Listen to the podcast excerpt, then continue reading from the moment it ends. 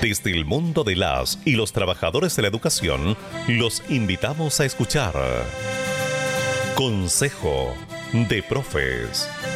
Un espacio de conversación independiente y libre, actualidad, enseñanza, entrevistas y mucho más. Consejo de Profes. Ya comienza. Bienvenidos.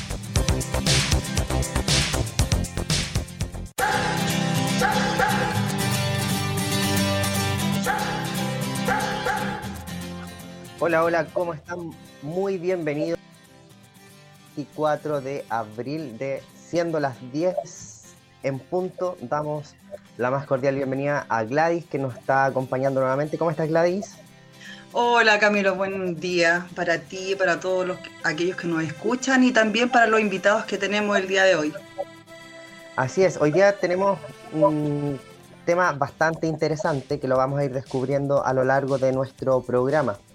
Queremos recordar a toda la gente que por favor se cuide, se lave las manos. Eh, este bicharraco todavía anda por ahí dando vueltas.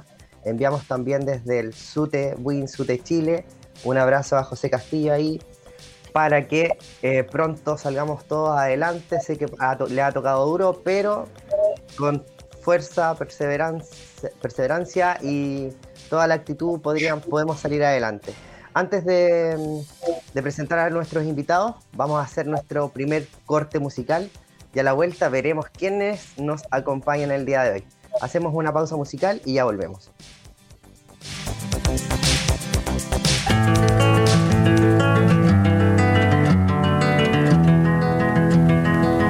Cuando amanece el día digo, qué suerte tengo de ser testigo se acaba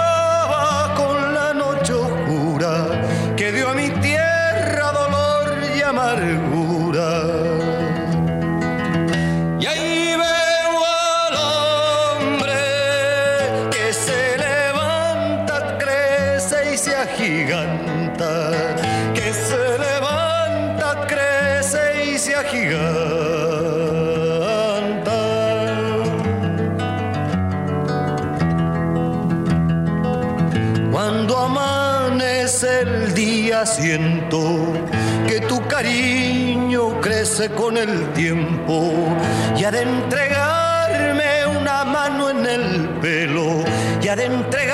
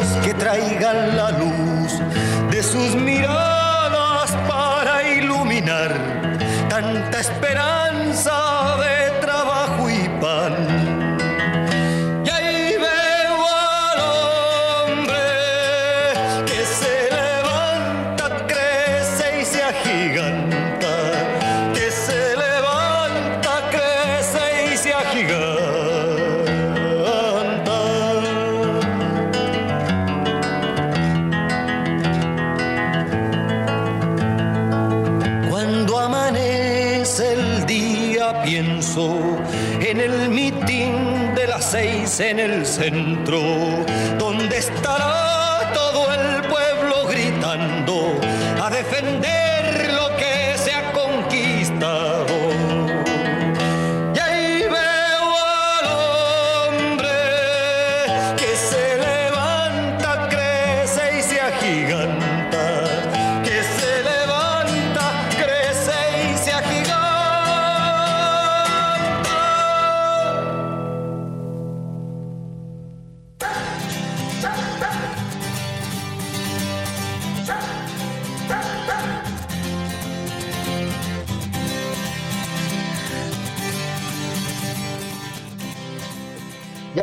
entonces, ahí escuchábamos cuando amanece de Ángel Parra. El tema que hoy día abordaremos tiene que ver básicamente con el hacinamiento. Estamos en un contexto de pandemia en donde se ha dejado entrever eh, la gran cantidad de hacinamiento que existe en nuestro país. Es por eso que también el, fenómeno lo, trasladamos a la escuela, ¿ya? Y precisamente es uno de los semáforos más visibles eh, del riesgo en el que se encuentran los estudiantes, docentes, asistentes de la educación, padres de familia, en el regreso a clase. Se puede simular la sanitización, relajar la aplicación de medidas preventivas, pero visiblemente es imposible ocultar la proximidad entre seres humanos. En muchos casos significará la reducción al absurdo, ya que los sostenedores volverán a saturar las aulas o las salas de clase con el predicamento de, que de la libertad de enseñanza. Este es un hecho ya que hay en nuestras aulas, desde la etapa preescolar hasta la enseñanza media, tanto en escuela pública municipal como en la privada en buena medida depende de la muy precaria infraestructura física con la que se cuenta actualmente. Los indicadores en materia de cobertura educativa exclaman la precariedad de la cual no ha salido nuestro sistema educativo. En el programa décimo tercero de este año 2021, hoy tenemos dos grandes invitados. El primero, compañero Daniel Serpa Gaete, secretario general del Sindicato Único de Trabajadoras y Trabajadores de la Educación SUTE Chile, y al compañero Maurice Dintrans del taller de educación del movimiento de arquitectas y arquitectos por un Chile digno. ¿Cómo están chicos? Bienvenidos. ¿Cómo estás Daniel? ¿Cómo estás Maurice? Hola, buenas, muchas gracias por la invitación. Siempre un agrado estar acá y poder ayudar en la reflexión tan necesaria en esta época. Bueno, buenas, igual. Muchas gracias por la invitación y un saludo también a toda la radio y que pasen lo que está pasando rápidamente el tema del COVID, que lo superen. Ánimo. Muchas gracias, Maurice. Muchas gracias, Daniel. Bueno, como ya los presenté, también mi compañera ahí nos va a acompañar, así que la los dejo con ella para que podamos ir entregando información relevante en base a lo que nosotros les queremos plantear. Gladys. Bueno, bueno, decir que frente a la coyuntura por la que está pasando la educación y desde la perspectiva del SUTE y además del taller, ¿cierto?, de educación del movimiento de arquitectas y arquitectos por un Chile digno. ¿Cuál ha sido o han sido las consecuencias de la implementación de la libre enseñanza en la administración, el ejercicio de la educación al mercado, ¿cierto? Y a las leyes de la oferta y la demanda.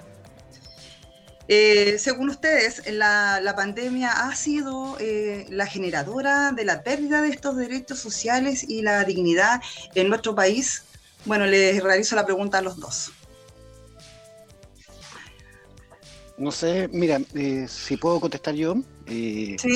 Hay varios elementos ahí que son necesarios ir recalcando. Uno, efectivamente, como bien indicas tú en la pregunta, debemos entender que estamos en un contexto global que, es tremendamente complejo, que tiene que ver justamente con este concepto de la libertad de enseñanza y por, lo tanto de lo que es la aplicación de los distintos valores del mercado y particularmente del neoliberalismo eh, en un, montón de áreas que están asignadas como derechos sociales y una de ellas es la educación. Entonces, evidentemente, eh, cuando hablamos de eh, los conflictos que están ocurriendo hoy día, sabemos que los problemas no inician con la pandemia. Nosotros hacemos un diagnóstico de que hay una crisis estructural en el sistema educativo que se manifiesta en distintas áreas, dentro de ellas la que vamos a comenzar hoy día, que tiene que ver con el, problema de la infraestructura escolar, pero que tiene que ver efectivamente con el, con el modelo que hoy día existe. la libertad en enseñanza, para aquellos que no, que no estén claros, tiene que ver efectivamente con la posibilidad que tienen los empresarios de abrir distintos proyectos educativos. La, la palabra es tramposa, el concepto es tramposo, porque muchos eh, están de acuerdo que evidentemente la libertad es un valor tremendamente necesario, pero en este caso no tiene que ver con la posibilidad que tienen las personas, sino que tiene que ver efectivamente con la posibilidad que tienen los empresarios para poder abrir negocio y de esa forma obtener eh, las ganancias como es hoy día. Entonces, claro, cuando nos enfrentamos a la situación de la pandemia, lo único que, evidenciamos nosotros es que eh, estamos en presencia más bien de eh, lo que son la, eclosión de todos estos conflictos sociales subyacentes por la instalación del mercado en, educación, más que como una situación nueva, digamos. El teletrabajo, la teleeducación eh, son las manifestaciones del mercado frente a una crisis coyuntural como la que estamos viviendo hoy día. Por lo tanto, desde el SUTE, y con esto termino esta parte para permitir que, que Moris complemente, por lo mismo, desde el SUTE nosotros estamos realizando hoy día eh, todo un proceso de reflexión y propuesta donde justamente eh, queremos proponerle junto a otros compañeros, por ejemplo, como los del Movimiento de Arquitectas y Arquitectos por un Chile Digno, eh, hacer una propuesta de una nueva escuela, una nueva educación para el país, donde efectivamente pongamos fines a estos elementos de mercado y restituyamos la educación como lo que debe ser, un derecho social garantizado desde y por el Estado. Eso por ahora. Eh, Morís, eh, desde la perspectiva, ¿cierto? Como muy bien decía Daniel, eh, del movimiento de arquitectas y arquitectos eh, por un Chile más digno, ¿cierto? ¿Cuál ha sido o han sido las consecuencias que implican la libertad de enseñanza, administración y el ejercicio del mercado, ¿cierto? Y lo que corresponde también a lo que es la oferta y demanda en relación, ¿cierto?, a la pandemia que ha sido o eh, ha sido generadora de la pérdida de estos derechos sociales y, es desigual, ¿cierto?, dentro de este país? Esa es como la pregunta. Bueno, eh, yo creo que mucho cual se, lo que tiene que entrar en duda de muchos que están escuchando, oyentes, es que, tiene que ver una, la arquitectura dentro de esto. Y desde el punto de vista que nosotros podemos decir, y de hecho el planteamiento de, muchos colegas es que la arquitectura eh, pensamos parte desde la vida y, y el tema de la pandemia, eh, más que más que poner en, eh, en, claro o ser la gatilladora de esto, simplemente ha remarcado una situación que se viene dando en Chile desde hace tiempo, que es un tema de la desigualdad. Eh, nosotros desde el, desde el movimiento asumimos un rol que quizás muchas veces la prensa, sobre todo, y todos los medios, eh, nos, nos, generan como que el arquitecto, un arquitecto está aparte, está fuera de la sociedad, construye casas bonitas, construye edificios grandes, o sea, en, una, en otras palabras, resalta su ego mismo, el ego del, sistema, que es, grande, eh, y nos quita un poco el, rol que tenemos que tener, que es de hecho parte de la digamos, del rol social que tenemos que tener y que asumimos nosotros como movimiento por fuera de las causales, que es eh, un tema de construir ciudad, una ciudad equitativa, una ciudad para todos. Eh, de hecho, está dentro de los principios de la equidad eh, como uno de los principales eh, lineamientos. Con respecto al, más puntual a la pregunta, nosotros vemos la ciudad también como, como la primera escuela, esa es la verdad. Entonces, la educación para nosotros, el establecimiento educacional es súper importante. Tiene que ser un reflejo, o sea, la ciudad tiene que ser un reflejo de la escuela y la escuela un reflejo de la ciudad, cosa que se ha perdido.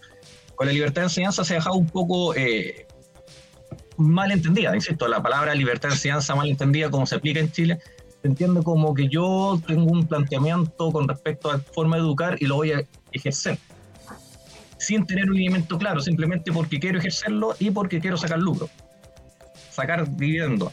Y eso ha llevado a que la escuela, y al mismo tiempo ha llevado a que eh, eh, actualmente la escuela más que, eh, más que buscar enseñar, busca financiarse. Se ha planteado como empresa.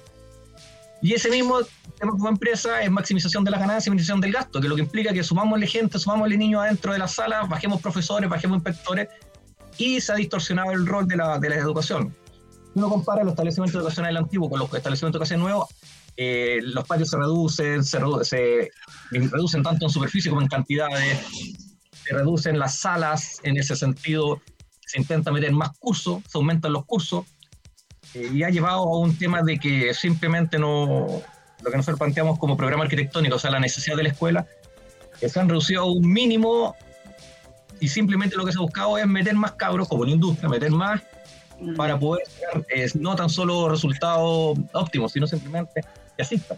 Al fin y al cabo, el objetivo es que asistan y sacar buen, buenos resultados de las pruebas de medición. Entonces, eso también lleva a que las escuelas son eso, son industrias que son, de cierta manera, que encierran a niños adentro, con patio interiores, donde todos se pueden mirar para no tener más inspectores. Entonces es un tema como que, he dicho, eh, la situación económica actual ha llevado a eso, a, reducción de los espacios de los menores, hacinamiento, y a, y a, un volcamiento hacia el interior de la escuela sin pensar lo que está pasando afuera. No es un reflejo de la ciudad, sino un reflejo de, de confinamiento, enseñanza, intentar enseñar, y cuando salen, y, y, y, si tú saliente de la puerta para afuera del colegio, ya no me importa. Eso es lo que nosotros planteamos, o sea, un tema que se, se ha venido acentuando y simplemente la pandemia generó la crisis. Después del estallido fue el grito y esto ya ha sido como el acabose, o sea, como el, con esto grita la situación actual. Así es, para, para, ese contexto te quiero llevar, Maurice, porque eh, precisamente la respuesta del sistema educativo dentro de la pandemia ha evidenciado que no ha estado a la altura de la problemática, generando nuevas formas de discriminación y de desigualdad, que más que revertir las situaciones previas, les ha dado nuevos sello y condición. Aquí comenzamos con la teleeducación, la cual ha venido a discriminar y a segregar, a segregar los aprendizajes, pues los estudiantes no pueden adquirirlos de igual manera dependiendo de su origen social. Los trabajadores de la educación se ven sumidos en nuevas formas de explotación laboral, quienes con su propia inversión han tenido que seguir ejerciendo sus labores sin ni siquiera asegurar el acceso a la educación de todos, con un, alto costo, ¿ya? ya sea personal y familiar, tanto para los estudiantes como para los trabajadores. Y todavía no mencionamos a los estudiantes que presentan necesidades educativas especiales y que lamentablemente tienen que ser partícipes de, este, de esta teleeducación que aumenta aún más la brecha con el currículum normal, por llamarlo de alguna manera. Desde este punto de vista, Maurice, ¿cómo podríamos cambiar la actual situación y enfrentar de raíz el problema de la libertad de enseñanza? Uf, eh, bueno, eh, yo igual tengo un poco de experiencia con respecto a la situación de, educación porque igual yo trabajé en, en municipio mucho tiempo con DAEM. Entonces, como se plan, nosotros teníamos que ver, y eh, es un tema que conozco. La situación actual es precisamente eso, lo que menciona. la libertad de enseñanza libera un poco individual, o sea, es como todo lo que pasa hoy en día con el sistema actual, que es un hiperindividualismo. El hiperindividualismo acá también lo lleva el sistema de, la escuela. La escuela plantea su, su propia teoría de, de, forma de enseñanza, incluso quitando temas importantes, y lo desarrolla, llegando a veces a situación extrema en algunos establecimientos. Eh, en la situación actual es complejo, porque simplemente lo que más se requiere es una voluntad política. Eh, yo creo que no es tanto un tema de recursos, sino de voluntad de ver, de, de, de, plantear qué es la educación, que es cosa que se perdió, porque actualmente la educación, más como, como había dicho el presidente hace tiempo y lo repite cada vez que lo puede, que es un tema, un tema de mercado, no es un tema de, de un derecho, se ve de esa manera. O sea, si yo tengo dinero, la gente también, el individualismo ha llevado también a la gente a, no entender cómo están los colegios, eh, eh, la desigualdad de, un establecimiento a otro. Eh, pero en la actualidad de situación de pandemia es bien complejo. Y sobre todo, por lo menos decía, por los niños con situación especial, eh, necesitan presencialidad. Eh, como lo plantea hoy en día el ministerio, a mí tampoco no nos parece con respecto al sentido de que están haciendo asistir los niños y, afirma que lo que están asistiendo están exactamente igual que una tele, teletrabajo porque la asistencia, no está, o sea, la educación no es tan solo eh, inculcar conocimientos, sino también en, la condición social. Y hoy en día estar sentado el cabro con unas pantallas junto al otro, sin moverse todo el día, es casi es peor. Entonces yo creo que después de un año, a mí nosotros nos llama la atención cómo no es posible que se haya puesto planificado este segundo año, desde parte del ministerio. Eso es lo que nos llama la atención. Pero es eh, que se ha visto un, ministro totalmente ausente de, las realidades de cada colegio, un ministro que, insiste con, el retorno a, a la escuela sabiendo que no están dadas las condiciones. Exacto. Y, como, de hecho, y volviendo al punto principal de lo que nosotros hemos desarrollado con el SUTE como trabajo, el gran problema es el hacinamiento. O sea, si nosotros tuviésemos colegios con menos hacinamiento, podríamos optar y, buena planificación. O sea, de hecho, el tema de que los cabros, sobre todo en, y no tan solo en Santiago, en otras partes, que tengan que desplazarse dos, tres horas en locomoción para llegar a un establecimiento que tenga mejor puntaje para optar a algo mejor, en, supuestamente una mejor sistema de educación, a otra mejor educación, que lo que decimos, la libertad de enseñanza ha llevado a que desplazar cabros en Santiago desde Maipú hasta Providencia.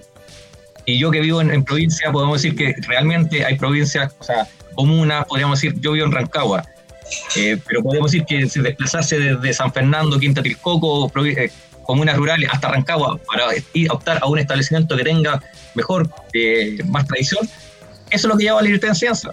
O sea, hoy día con la pandemia, eso se, o sea, pensar que un cabro tenga que desplazarse, subirse una micro, dos micros, dos locomociones para llegar a un establecimiento y para más este establecimiento a una realidad tal que están hacinados, eso es lo que es una crisis más que nada de, la situación actual. Nosotros creemos que el hacinamiento ha llevado a eso y la libertad de enseñanza ha llevado a esos desplazamientos absurdos de 5 o 6 horas de los cabros chicos arriba de una locomoción que aprenden. Exacto.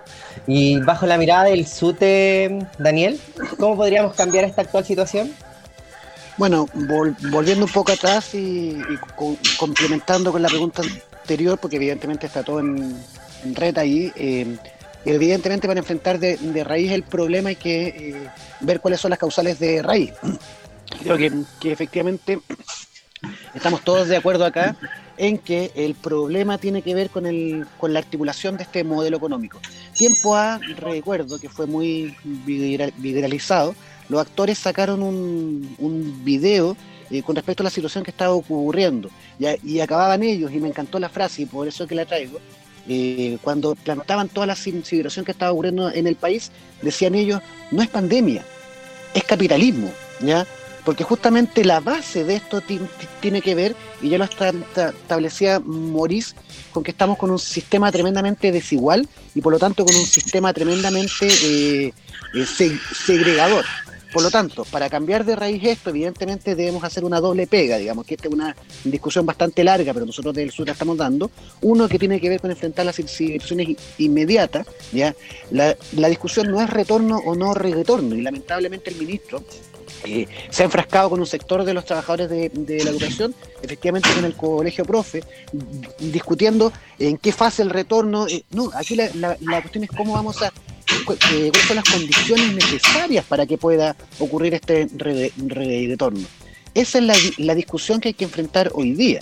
Y paralelamente y trascendentemente, lo que hay que empezar a discutir acá tiene que ver con los cambios que se van a enfrentar a este modelo, tanto desde el punto de vista específico de la Constitución y la, libertad de enseñanza, pero nosotros desde el SUTE ya declaramos tiempo A, eh, en el contexto del plebiscito, que la cuestión no pasa por eh, solamente el cambio de constitución, sino que justamente acá hay que avanzar en la destrucción de los 11 pilares del, del modelo neoliberal, o sea, hay que enfrentar el tema de el sistema tributario, hay que enfrentar el tema del agua, los recursos naturales y dentro de ello también la constitución y la libertad de enseñanza. Entonces hay que ir en estas dos patas, en estas dos direcciones y justamente eh, la, fortaleza que nosotros vemos en este, trabajo que estamos haciendo con los compañeros arquitectos es que justamente estamos aunando voluntades que lo entendemos como la voluntad popular, de que justamente distintos sectores eh, empezamos a juntarnos, ¿ya? Eh, ahí es donde desde el SUTE venimos hablando hace mucho tiempo de esta unidad de propósito, ya de empezar a establecer estos propósitos comunes y desde ahí poder efectivamente lanzar propuestas, pero estas propuestas deben ser propuestas programáticas. ¿ya? Por lo tanto, sí, eh, uno de los, de los primeros elementos tiene que ver con el rol del Estado, ¿ya? y hoy día para enfrentar el problema de la libertad de enseñanza y el mercado debemos resignificar el rol del Estado en educación. En el tema en comento, evidentemente, tiene que ver con su rol en, lo que es eh, la construcción y habilitación de eh, espacios educativos, pero eso debe trascender mucho más eh, a otras áreas que tengan que ver efectivamente con el financiamiento, la misma discusión del currículum, etcétera, etcétera. Por lo tanto, hay que ir desde los trabajadores, desde los movimientos sociales, enfrentando la discusión, ya no en qué fase, sino que en qué condiciones, pero hay que avanzar, como, como digo, en este cambio del modelo. Eso por ahora. Muchas gracias. Quería comentar un poco con lo que dijo él. Hay un tema eh, también como respuesta. Eh, hay un tema que se perdió en el tiempo y que el sistema lo, este sistema lo ha profundizado, que es lo que se llama sectorización. ¿Qué significa que cada sector avanza hacia adelante con un caballo carrera con visera. Y es lo que hoy en día es impresionante. Hoy en día ya el acabose que un ministro dice una cosa, otro ministro dice dos, y, parece que no se sienta nunca en la mesa o no se escucha uno con otro. Nosotros dentro del movimiento, nuestro planteamiento, y sabes es importante mencionar, es creemos en el trabajo colaborativo, y no solo entre colegas. Nosotros ya por eso nuestro, nosotros nos llamamos taller. ¿En qué sentido? En que todos los estamentos se colaboran. es lo que hace falta, y como respuesta a, lo que tú consultaste, es un trabajo que el ministerio debe hacer.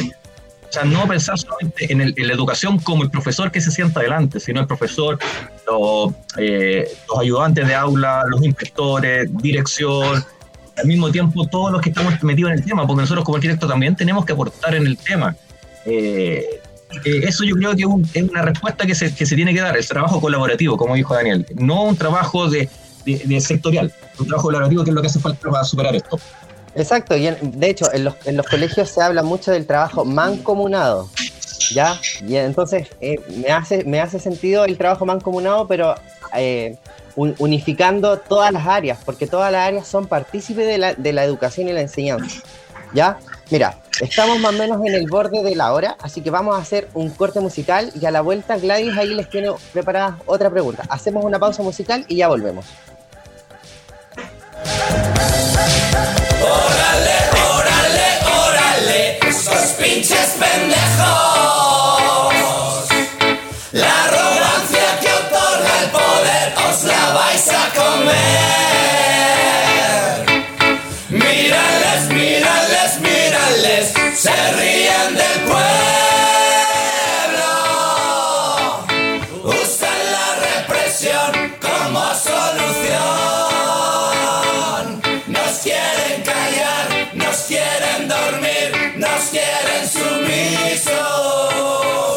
Para mantener tu resignación bajo su control. Democracia estafa electoral, títeres que vienen y van en un circo caótico, dramático, patético.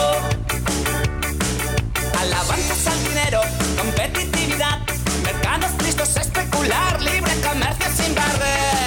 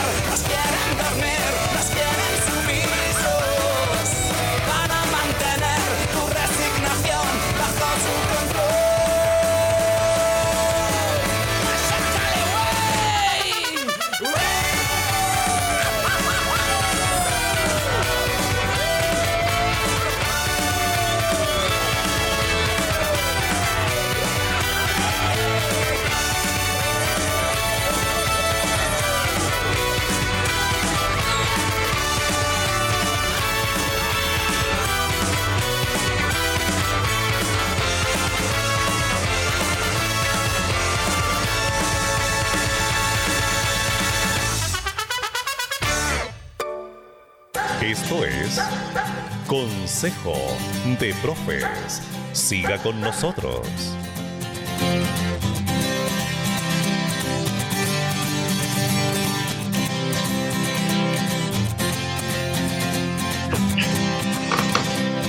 Ya estamos de vuelta entonces, acá en Consejo de Profes, hoy con dos grandes invitados, Daniel, Daniel Serpa y Morris Dintrans.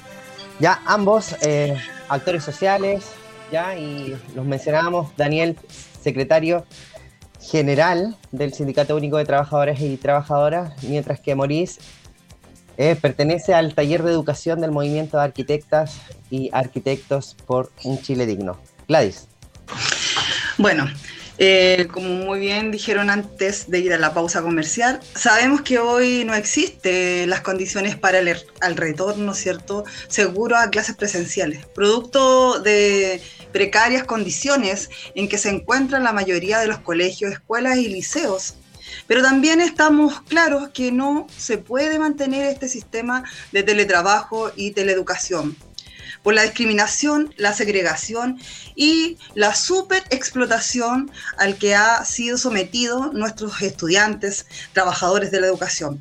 Del mismo modo, nos parece insuficiente discutir en qué fase del plan, paso a paso, ¿cierto?, se debe volver.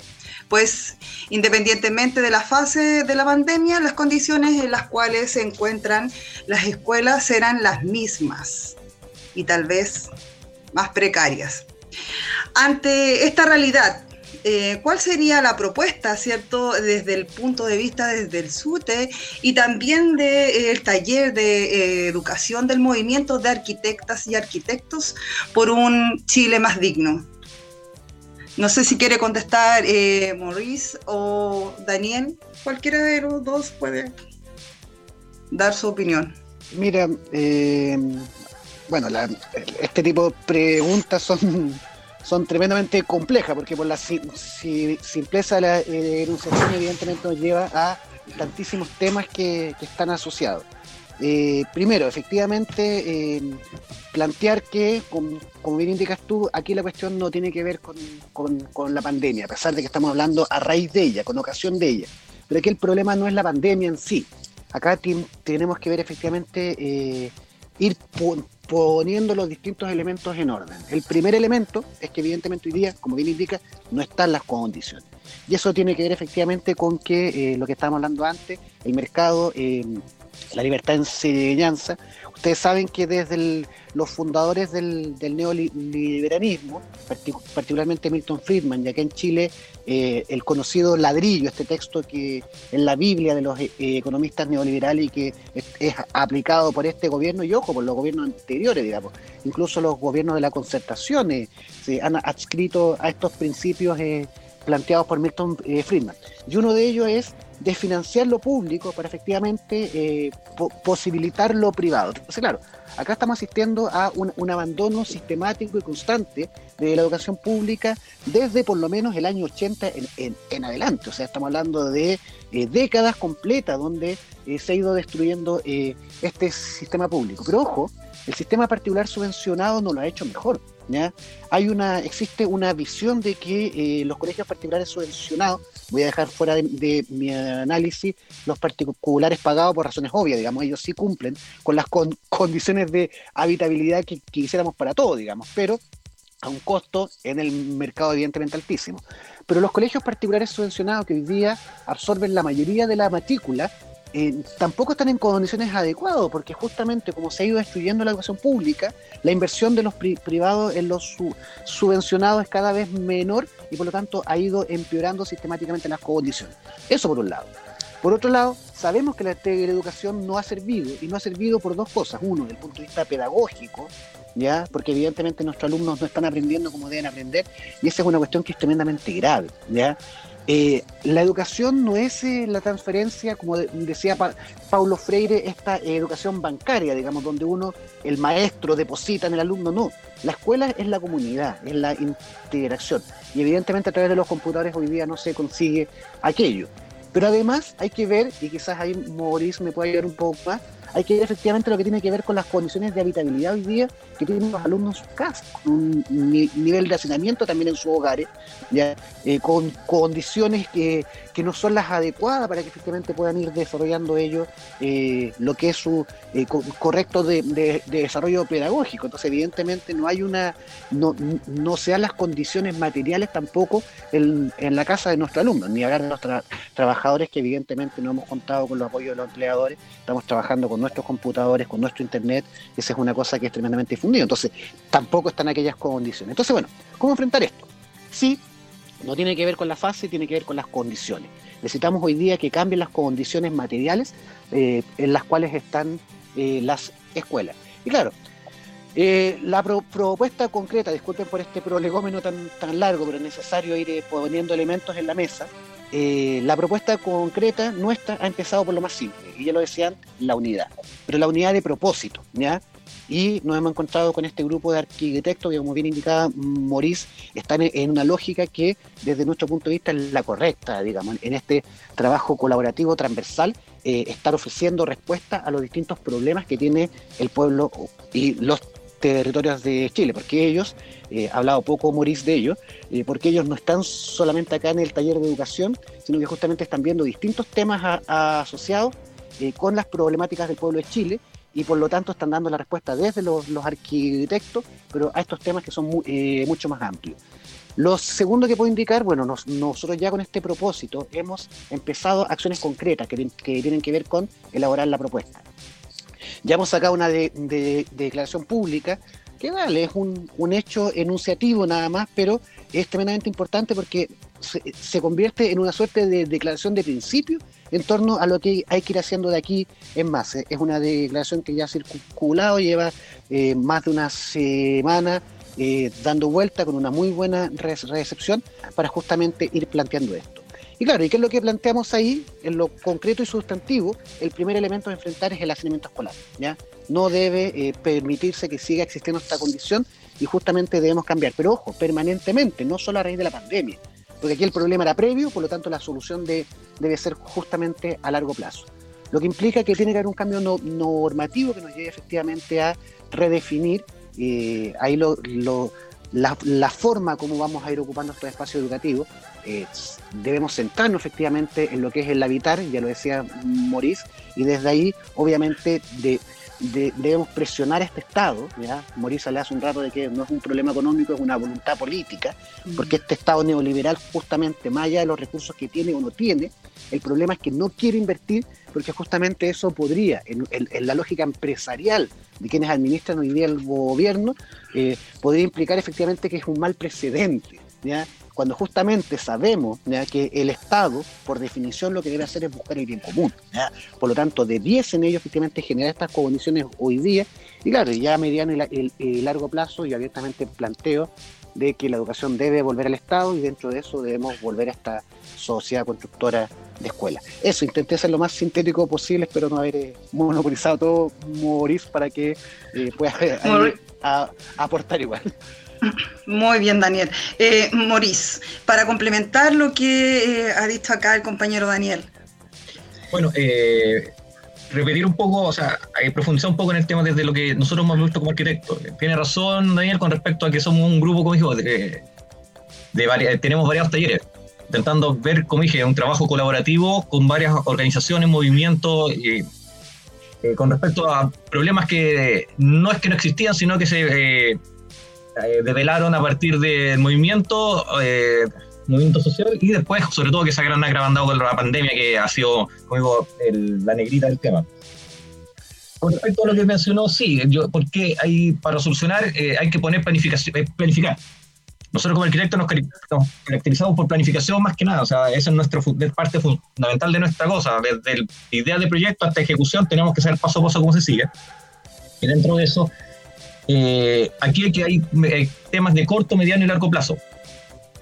Eh, un poco también diciendo, corto podemos ver el tema de los hacinamientos, también en conjunto con los profesores ver cómo podemos, cuáles son las funciones necesarias que los, los alumnos realicen en, en clase. Ah, como decía, podemos quizás no, no hacer lo mismo que se hace por teletrabajo, hacer lo que estamos, están haciendo en las aulas quizás es necesario planificar bien eso, cuáles son las necesidades, porque así podemos adecuar los establecimientos. Eh, al mismo tiempo, eh, a mediano plazo también, eh, dentro del trabajo que hemos realizado, vemos un tema de inversión. Como dijimos, no es un tema de dinero, sino un tema de saber invertir, porque de hecho, como ejemplo doy, se puede dar el tema de la jornada escolar completa.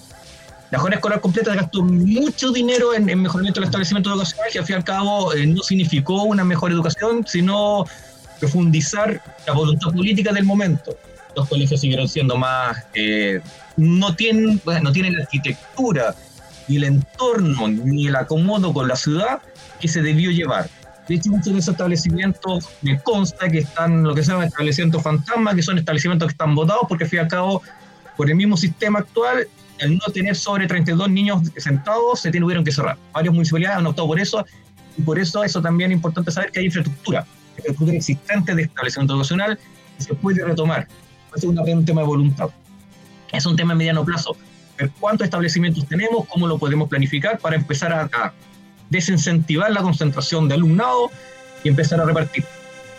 Y al mismo tiempo, y a largo plazo, tener que ya ver un tema de sabiendo cuál es la educación que vamos a intentar, ya sea que se va a hacer, ver cómo podemos recuperar establecimientos más cómo podemos rehabilitar los que existen y al mismo tiempo cómo construir más. Porque, insisto, eh, meter 42 niños en una sala, o sea, además de todo el tema que hoy en día los niños, es un tema de, de, de, capacidad, no van a aprender. Entonces, el tema es ese. Volvemos y nos centramos nuevamente en el tema de hacinamiento. Eh, el tema principal ahora es ver cómo podemos lograr generar, eh, bajar este hacinamiento y con respecto al retorno próximo, ver cuáles son las funciones que se tienen que realizar eh, para no, insisto, porque no es la idea que el niño llegue y se siente y eh, el profesor haga la misma, la misma clase para un niño sentado que un, para un niño en la clase, en la casa. Y, ser realista, o sea, como digo, este es un tema que, se, nos golpeó a todos y que la pandemia simplemente ha puesto el acento con respecto a lo que dijo Daniel, o sea, no tan solo para los alumnos también estar sentado, eh, que el living de 7 a de 8 y media es cuarto básico, el dormitorio es séptimo y eso se repite en voces escuelas. Y para qué decir, el dormitorio de, dormitorio cuando en esa, en esa casa hay un profesor, es la sala. O sea, es absurdo, o sea, es un tema ingenuo. Eh, y sin tener capacidad, o sea, hay, hay maneras, hay maneras en que, eh, eh como esto ya es una, como el acabose, más que nada del resultado de, los hacinamientos, no es solo los establecimientos ocasionales, sino el hacinamiento como concepto de, de, de industrial de, de la ciudad.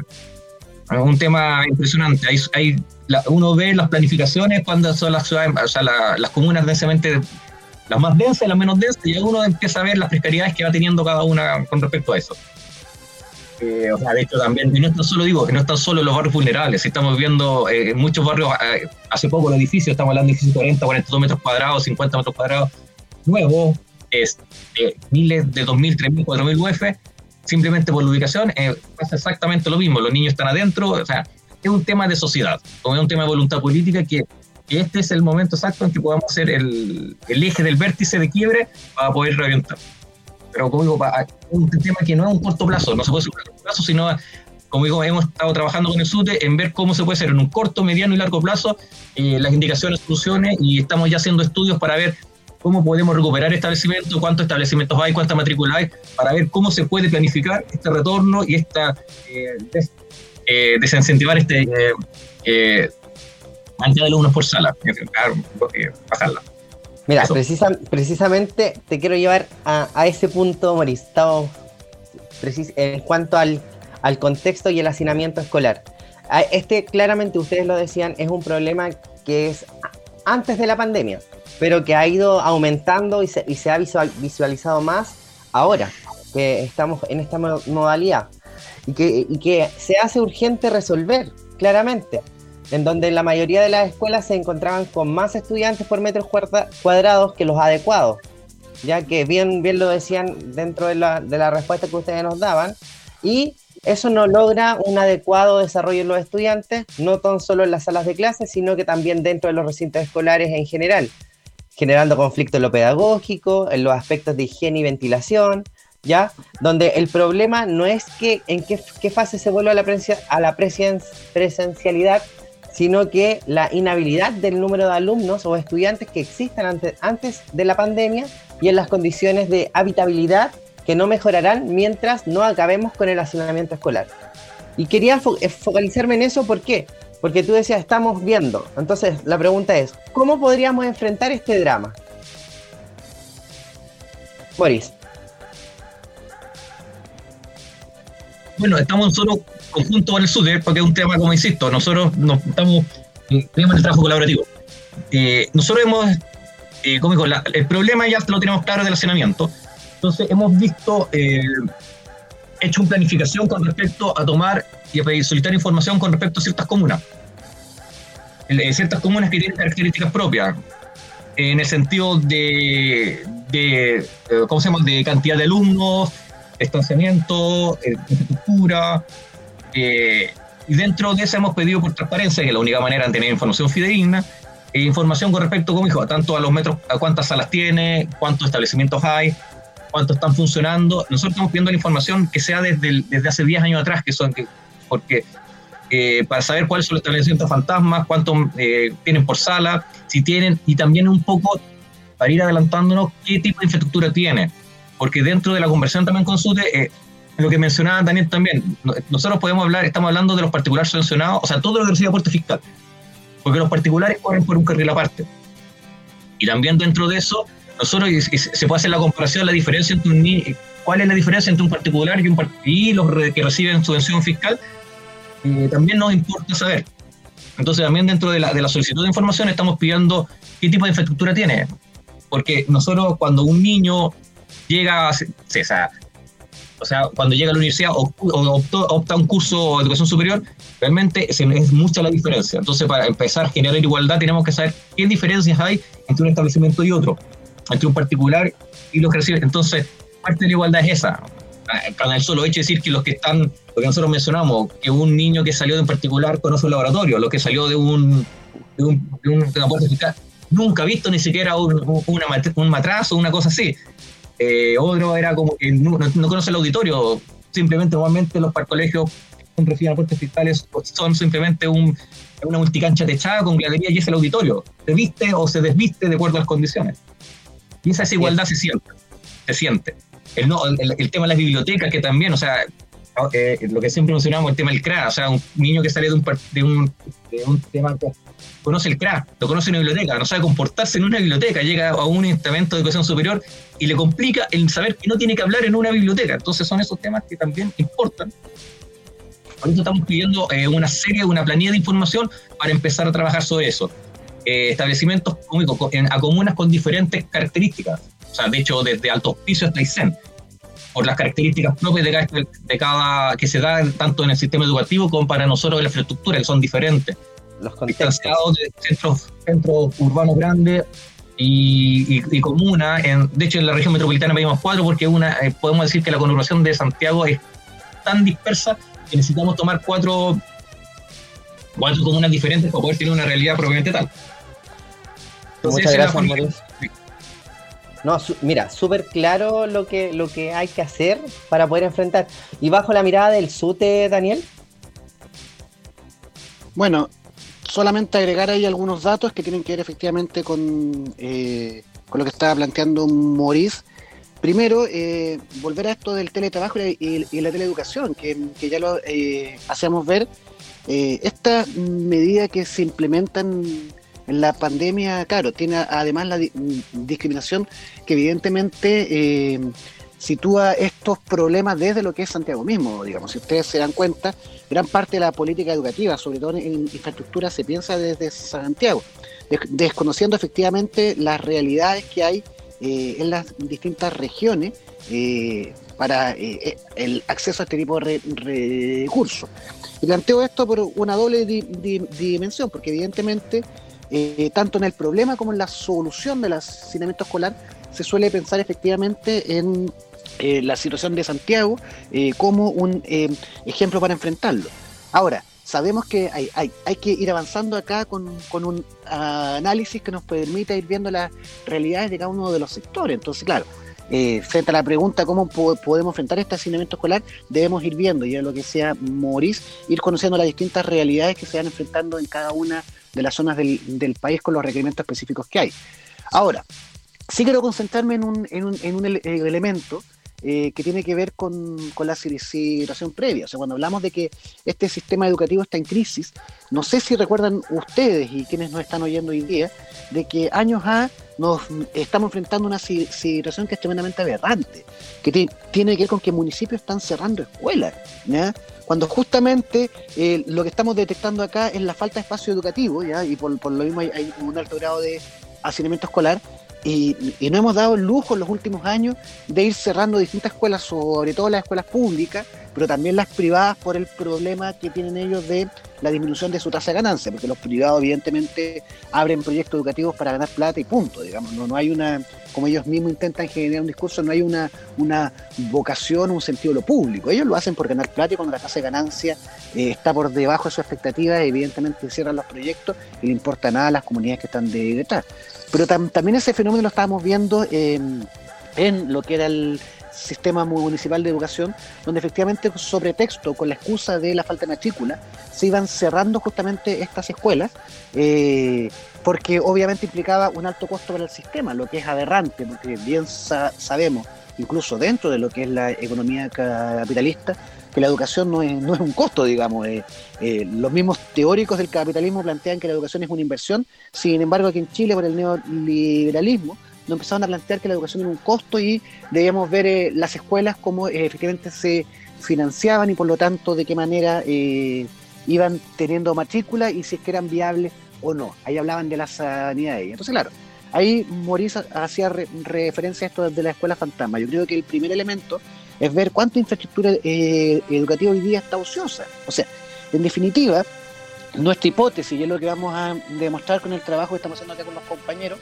es que eh, para la coyuntura, para la emergencia, contamos con espacio para poder eh, ir liberando hoy día la cantidad de alumnos por sala y por lo tanto podemos ahí ir asegurando que haya una mejor habitabilidad. Pero más trascendentemente, eh, hay que empezar a discutir el problema del financiamiento de la educación. Porque el hacinamiento escolar, como es fruto y producto del mercado, tiene que ver efectivamente con que metemos hoy día a demasiados alumnos en los metros cuadrados para justamente poder eh, asegurar una tasa de ganancia o, los ingresos necesarios en el caso de los municipios. Pero si cambiamos esta lógica de financiamiento, y desde el sur estamos dando, como decía hace un rato, una discusión que tiene que ver con este nuevo proyecto de educación, eh, no tenemos la fórmula mágica, sino que justamente estamos discutiendo con distintos actores, pero sabemos que por lo bajo debe ser un financiamiento basal, ¿ya? O sea, se acabó esto del voucher, porque el voucher es parte de lo que es el modelo neoliberal y por lo tanto lo que genera esta situación, debemos encontrar una forma de financiamiento basal que asegure el funcionamiento de la escuela independiente del número de alumnos y por lo tanto que no caigamos en esta aberración una vez más de que estemos cerrando escuelas para ir aumentando el número de alumnos por sala. Hoy día el hacinamiento tiene que acabarse permanentemente, no por la pandemia, sino que para el futuro, para que justamente haya una habitabilidad adecuada. Para que efectivamente, porque tiene que ver por un lado con los metros cuadrados por alumno, pero también tiene que ver con el número de alumnos eh, por, por, profesional. ¿ya? Y tú bien sabes esto, Camilo, que tiene que ver con, eh, con los proyectos PIE, con, con, los alumnos con necesidades eh, educativas especiales, transitorias o, permanentes. No podemos permitir que siga existiendo esto porque está afectando las condiciones de aprendizaje de nuestros alumnos. Así que ahí hay una fórmula, financiamiento y recuperar hoy día las escuelas que están ahí ociosas, fantasmas. Gracias. Bueno, de darle las gracias a los, a los dos. Bueno, decir que eh, fue un agrado haberlos tenido acá eh, en el programa y bueno, le voy a dar el pase a mi compañero Camilo. Así es, para que ya vamos cerrando. En, honor al tiempo nos quedaron bastantes temas pendientes. Eh, los quería dejar invitados cordialmente el próximo sábado para que podamos ver el, el, tema de los impuestos a los super ricos, la ley de teletrabajo de los docentes, también en la escuela, ya que también tiene que ver con el hacinamiento porque se traslada a, la, a, los, a los domicilios de cada uno, profesores, estudiantes, padres, apoderados, para todos los trabajadores. Con Daniel, Morís, eh, queremos agradecer la audiencia del día de hoy. Les recordamos que la justicia y la igualdad deben ser nuestro compromiso diario. Y como le expresara Gustavo Gatica, el joven de 21 años que recibió dos impactos de balines en sus ojos, sigan luchando, por favor, no pierdan la lucha. No podemos permitir que todos estos sacrificios y toda la sangre que se ha derramado, todos los esfuerzos que se han realizado, queden en nada. Basta abuso de poder en Chile como en Buin. Justicia para Mario Acuña Martínez y libertad a todos los presos políticos. De esta forma, le agradecemos a los muchachos. Nos volvemos a encontrar el día sábado si nos confirman. Y de esta forma, entonces, estamos despidiendo el programa del día de hoy. Recuerden que todos los sábados el Consejo de Profes llega a ustedes a través de Radio Emoción 106.3 a toda la comuna de Buin y alrededores. Nos reencontramos entonces el próximo sábado a las 10 de la mañana. Un abrazo, que estén muy bien. Muchas gracias. Chao.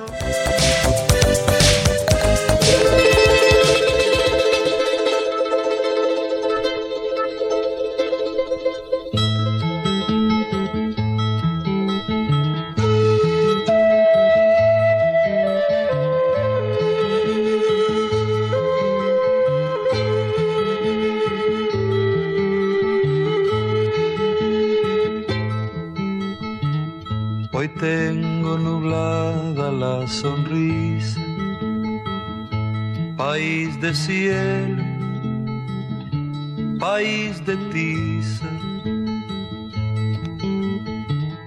Piden las paredes libertades, la calle espera, la gente sabe es que hay un juramento y hay silencio. Y hay un hombre amor que resucita. Somos territorio de violencia. Mi pueblo habla, mi pueblo grita Somos territorio de violencia, mi pueblo habla, mi pueblo grita. Basta de muerte, basta, basta, basta de morir, morir, morir.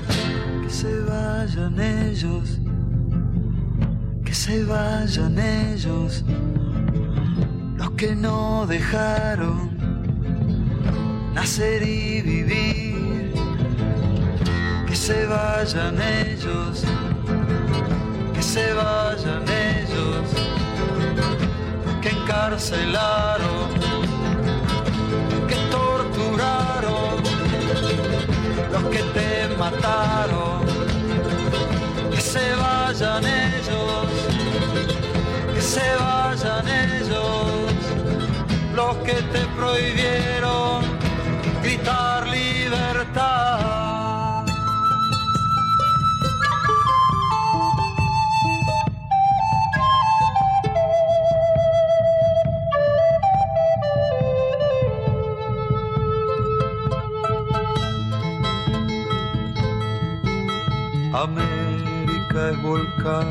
Y sufrimiento hombre y ciudad,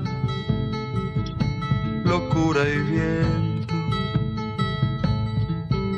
La tierra va sudando campesinos, la historia elige nuevos caminos. Es que hay un juramento y hay silencio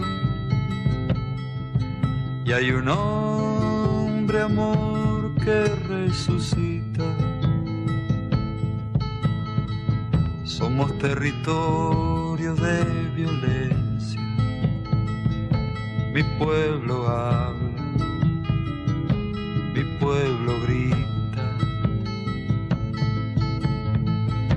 Somos territorio de violencia.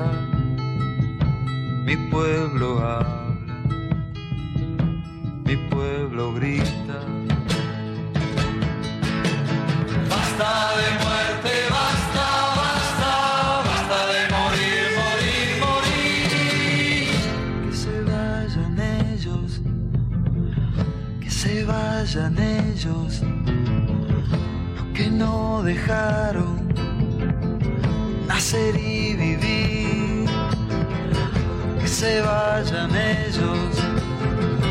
que se vayan ellos, los que encarcelaron, los que torturaron, que te mataron, que se vayan ellos, que se vayan ellos, los que te prohibieron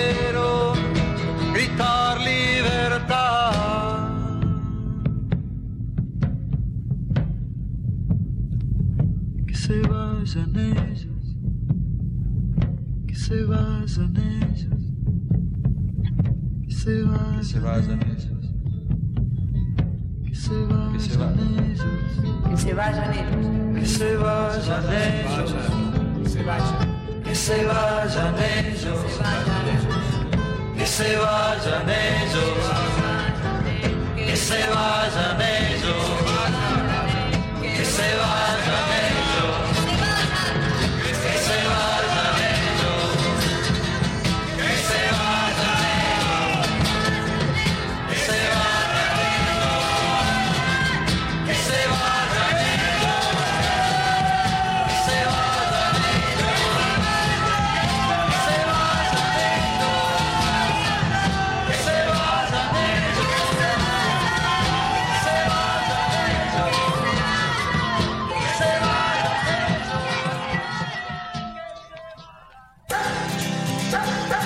Hemos llegado al final del programa de hoy.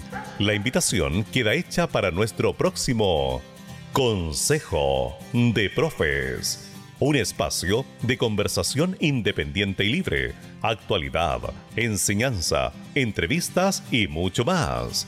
Será hasta el próximo programa. Hasta entonces.